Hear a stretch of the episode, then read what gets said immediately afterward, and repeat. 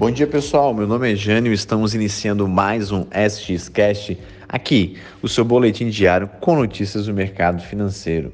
Nos sigam também no Instagram SX Capital. Hoje, quarta-feira, dia 10 de novembro, foi aprovado ontem, pessoal, aí em, segunda, em segundo turno, é, a votação dos precatórios. Então, o governo conseguiu aumentar o teto dos gastos e um novo orçamento aí para o ano que vem, onde vai ajudar o governo bastante aí durante o ano de 2022. Vamos ficar acompanhando como é que vai ser a repercussão no mercado a respeito disso. Lá na, na China saiu também os dados da inflação, a inflação do produtor, onde aumentou 13%, foi a maior alta aí dos últimos mais de 20 anos, na verdade. Também aqui no Brasil vai ser vários resultados importantes, como Local Web, como a Via, que era a antiga Via Varejo, Donas da Casa Bahia e do Ponto Frio.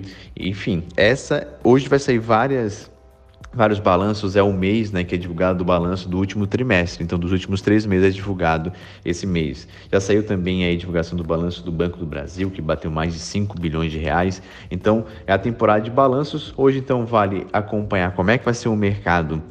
É, vai reagir referente aos precatórios e também vamos acompanhar o resultado das empresas também. Vou começar a colocar no grupo nosso VIP todos esses resultados da empresa. Um grande abraço e até o nosso próximo boletim diário.